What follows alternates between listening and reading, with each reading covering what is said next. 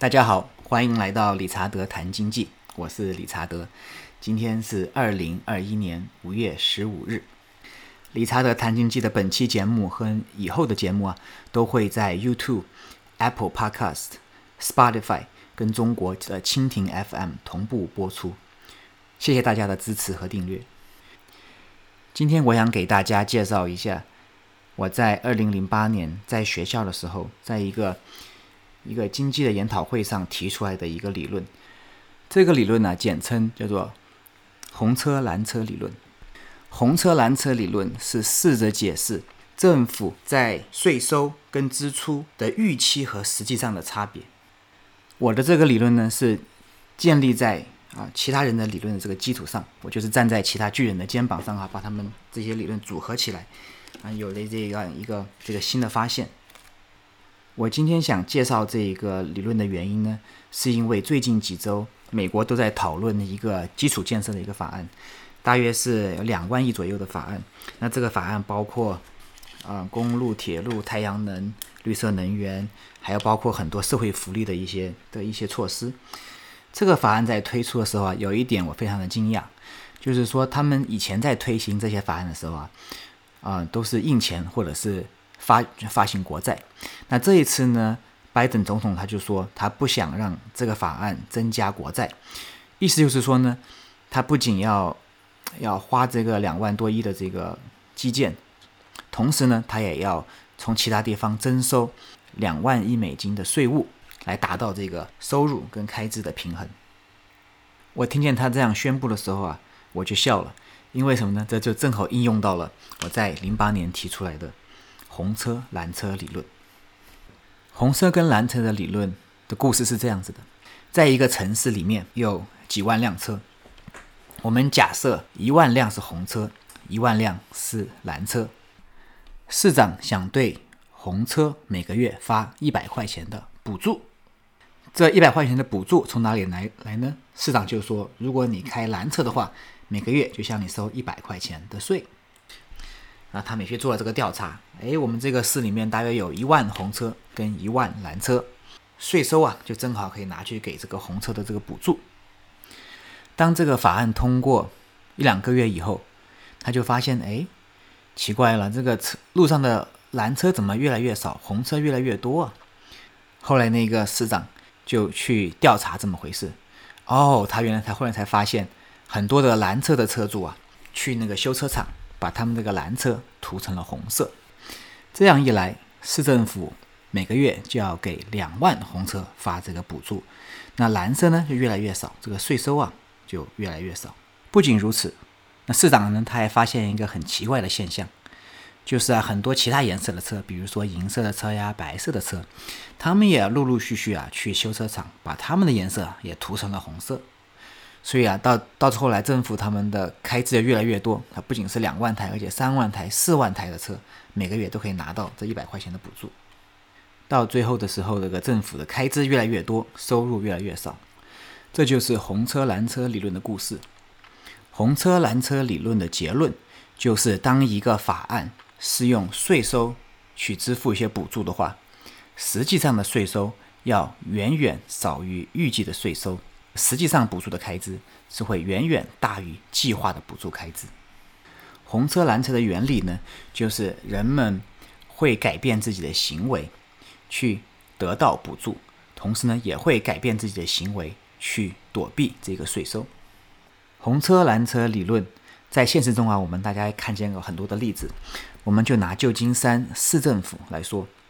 旧金山市政府啊，他们对香烟跟那些带糖的汽水啊，他们的税收的非常的重，当收这些重税的时候呢，就会导致人对香烟跟汽水的消费啊就会减少。它的目的呢是要促进人的健康。在十多年前的时候，旧金山市政府出台了一个对高科技产业非常好的政策啊，算一种是补助或者是减税的一种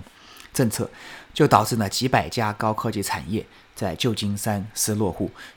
所以你看，今天在旧金山的高科技产业非常的发达。这就是几个现实中的例子。当政府对一样东西进行收税的时候，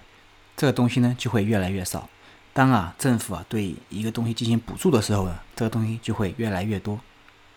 好的，我们再来举另外一个例子，就是假设我们有一个城市，这个城市呢有一个很大的问题，就是这个城市啊游民很多。那这市政府去统计啊，这个大概有一百个游民，然后这个城市呢也比较富有，大概有啊一百个千万富翁。所以啊，那个市政府就说，那这样好了，这个游民呢解决的问题啊也并不是算太难，只要你是游民的话，我们就政府出钱帮你免费租一个公寓。那政府也说大概就是花一千美金一个月。那我们也跟这些千万富翁说，我们也向你收一点点税，就是每个月交一千块钱的税。那我向这一百个千万富翁呢，每个月收税就可以支付这一百个游民